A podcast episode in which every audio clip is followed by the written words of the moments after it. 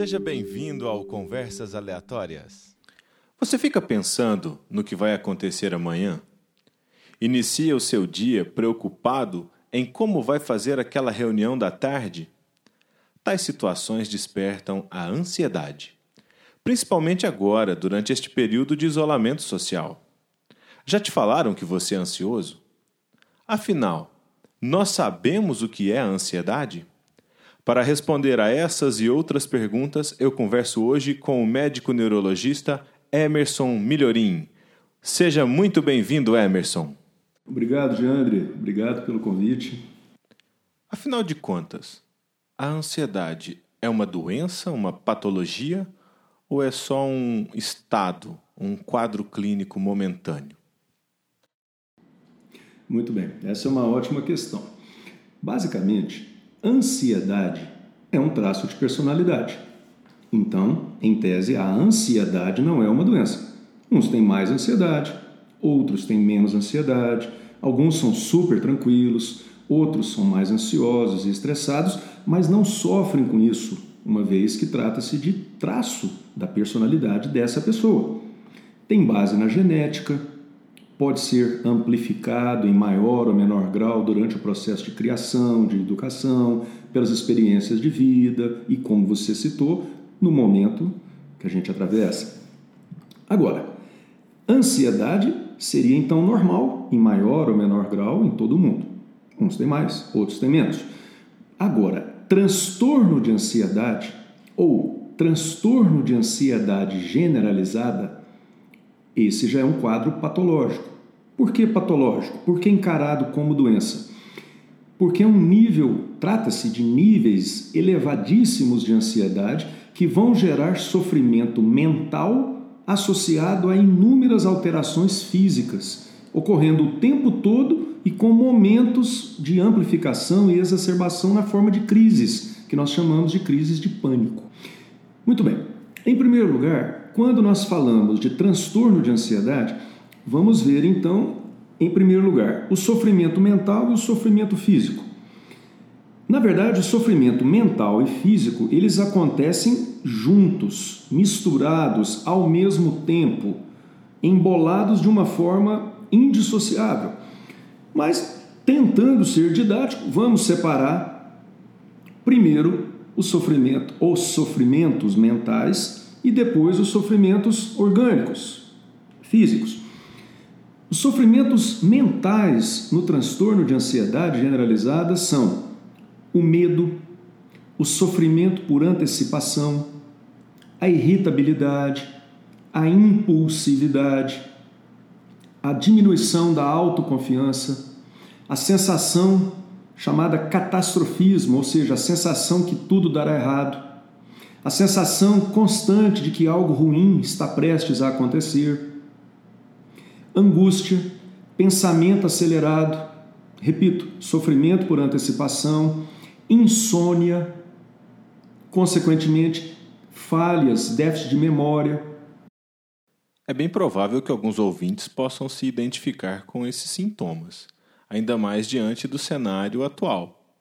Sem dúvida, e quando esses sintomas acontecem em um grau tal que gera esse tipo de sofrimento mental, essa angústia inquietante, então são sintomas mentais de não de ansiedade, mas de transtorno de ansiedade, o que é considerado nocivo. Acaba com a qualidade de vida da pessoa. E ao mesmo tempo, tudo misturado ao mesmo tempo com, este, com estes quadros mentais, nós temos taquicardia, popularmente batedeira, né? aquela frequência cardíaca acelerada que você percebe seus batimentos acelerados, é inquietante, tremores, gastrite, alterações intestinais, sudorese, dores musculares, tonturas, dor de cabeça, cãibras, alergias, queda de cabelo, cansaço fácil, diminuição na libido, atinge-se facilmente o orgasmo masculino antes do que seria satisfatório, na mulher já ocorre uma dificuldade de se atingir o orgasmo. Então, uma série de alterações, o sistema imunológico diminui de competência, infecções virais de repetição. Então, é, o transtorno de ansiedade ele engloba um nível de estresse alto, nível de ansiedade alto com sofrimento mental e físico combinados. Algo que o indivíduo não controla mais sozinho, não é mesmo? Ah, não controla. Na verdade, esse ponto é interessante, esse ponto que você coloca, Jean, porque nós somos treinados, né? Nós fomos criados, os nossos pais, professores, né? Você é professor, você é educador. Às vezes, às vezes a gente é instado a dizer, ó, oh, controla essa emoção, mas será que a gente controla realmente a emoção? Eu diria que a gente controla no máximo parcialmente a emoção. Na verdade, a gente é levado, a gente é treinado, é educado para achar que a razão vai controlar a emoção. Mas o controle da emoção, em grande parte, ele é químico. Dentro do cérebro, as áreas emocionais do cérebro são áreas mais primitivas do cérebro. São áreas mais, entre aspas, animais do nosso cérebro. Então a razão ali não tem muita vez. Se quimicamente, se os hormônios cerebrais que regulam as nossas emoções, serotonina, um hormônio cerebral responsável por mediar a sensação de tranquilidade, de alegria. Outro, a dopamina, um hormônio cerebral responsável por mediar a sensação de prazer, satisfação, recompensa. A noradrenalina, um outro hormônio cerebral responsável pela disposição, pelo ânimo, entre outros hormônios é, cerebrais responsáveis pela regulação emocional. Se as minhas emoções estiverem quimicamente desreguladas, com produção e liberação insuficiente desses hormônios, dentre outros, a minha razão não vai conseguir suplantar a emoção. É mais fácil a emoção atrapalhar a razão. Então esse controle é meio lendário. Por isso que o indivíduo às vezes busca um chocolate ou um alimento que traga uma emoção mais agradável para ele? Exatamente, porque aquilo que gera prazer é porque levou ao cérebro a possibilidade de uma maior liberação de serotonina, de dopamina. Por exemplo, você citou um chocolate. O chocolate é saboroso, ele gera prazer. Portanto, ele gera uma imediata liberação de dopamina. Isso alivia o estresse momentaneamente. O problema é que daqui a pouco a gente quer mais. O chocolate ele é rico numa substância chamada triptofano, um aminoácido. O triptofano é um precursor da serotonina. Por isso que ele dá a sensação de tranquilidade? Exatamente. Por dois motivos, um mais direto e outro por vias indiretas, né? através de reações químicas que vão culminar na produção de um hormônio gerador de, da sensação de bem-estar. Então, quando o paciente começa a ter danos físicos, é a hora de iniciar a medicação? Sim. Se a pessoa lida bem, ah, eu sou ansioso. Às vezes, meus clientes, meus pacientes, os, os amigos que vêm aqui é, ao consultório, né, nos visitar em consulta, às vezes eles falam: eu sou ansioso, eu brinco, falo, toca aqui, eu também sou. Até aí tudo bem. Agora, transtorno de ansiedade, aí cabe o tratamento. E este tratamento, digamos, ele é 50 a 60% de alívio dos sintomas por uso de medicamentos e pelo menos 40 a 50% com medidas e mudanças em hábitos e condições de vida. Então, o tratamento não medicamentoso ele é tão importante quanto as medicações. Até porque as medicações funcionarão enquanto estão sendo usadas. Depois não. E a terapia, ela é útil nesses casos? Com certeza, extremamente útil, porque de onde vem a ansiedade excessiva, nociva, sofrida, que nós estamos chamando aqui de transtorno de ansiedade generalizada, é um diagnóstico, né? uma doença, como que é. Essa ansiedade excessiva, ela pode vir, em primeiro lugar, de uma tendência genética. Quando nós somos embriões no útero das nossas mães, nós já temos ali no nosso mapa genético, né, no nosso genoma, características físicas, a cor dos olhos, a cor da pele, do cabelo, traços da nossa fisionomia, padrão de corpo, de voz, habilidades, dificuldades, coordenação, gostos, mas não apenas características físicas e características funcionais, características emocionais, de regulagem das emoções, também nós já podemos nascer com, esse, com essas tendências já programadas. Ou seja, a questão da regulagem química das emoções que a gente citava minutos atrás, ela já pode vir pré-programada geneticamente. Um DNA que veio ou mais pelo lado do nosso pai e familiares ou pelo lado da mãe e familiares, né? Mas já, assim como, por exemplo, os olhos claros são uma herança genética, a tendência a um estresse, um nível de ansiedade mais elevado também pode ser uma tendência herdada geneticamente. Em segundo lugar, a criação, a formação da nossa personalidade, do nascimento até 7, 8 anos de idade é crucial para determinar uma personalidade mais suscetível a um nível de ansiedade excessivo. A ansiedade gera depressão? A depressão gera ansiedade ou são coisas que não estão relacionadas? São coisas diferentes e que podem acontecer ao mesmo tempo na mesma pessoa, o que é ainda mais gerador de sofrimento. A ansiedade é caracterizada por sintomas de um pensamento acelerado, uma hiperatividade cerebral, o sofrimento por antecipação, que a gente vinha citando, a insônia, uma dificuldade de desligamento, uma insegurança constante, atitudes repetitivas, pensamentos obsessivos. Enquanto a depressão é caracterizada por sintomas negativos. O principal deles, disparado, é o desânimo, é a falta de energia vital.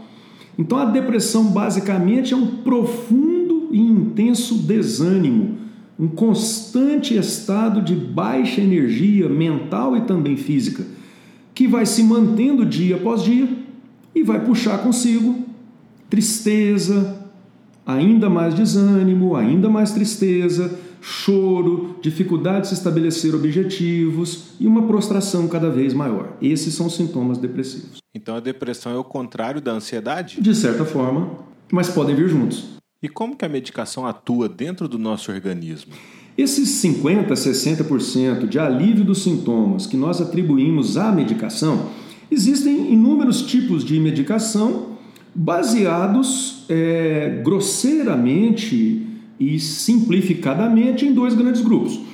Um primeiro grupo, principalmente no que se refere à ansiedade, são as substâncias de alívio da ansiedade de tiro curto, de efeito rápido. Exemplo, você pode usar um clonazepam, um remedinho extremamente comum no mundo todo, ele é caracterizado pela tarja, pela faixinha preta na caixinha. Outro é o alprazolam, caixinha idem, tarja preta, que são remédios que você ingere e em questão de minutos eles aliviam a sua ansiedade, te deixam mais calmo, mais relaxado, conforme a dose um pouco maior, mais sonolento, quebra a ansiedade e te relaxa de forma quase imediata. Porém, em torno de 6 a 8 horas aquele efeito passou. E existe um outro grande grupo de medicamentos que você usa diariamente, uma vez por dia, no máximo duas vezes por dia, e que vai levar de 7 a 10 dias consecutivos de uso para que o efeito comece até que esse efeito atinja um patamar de estabilidade. E esses medicamentos vão atuar no cérebro, aumentando a ação de hormônios cerebrais que a gente citou há pouco, como serotonina, noradrenalina, entre outros gerando é, a volta da sensação normal de bem-estar, de alegria e disposição que era a sua característica antes de adoecer.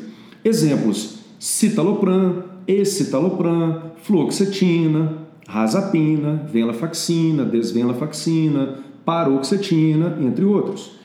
Lembrando que esses medicamentos, para iniciar o tratamento, é só após a consulta com o neurologista. Sim, sim, com certeza, um neurologista ou psiquiatra, uma vez que a estas substâncias, nem todas as pessoas se adaptam com qualquer um tipo dessas substâncias. Então, o remédio adequado, a dose adequada, deve ser o tratamento é individualizado não para a doença, mas para a pessoa.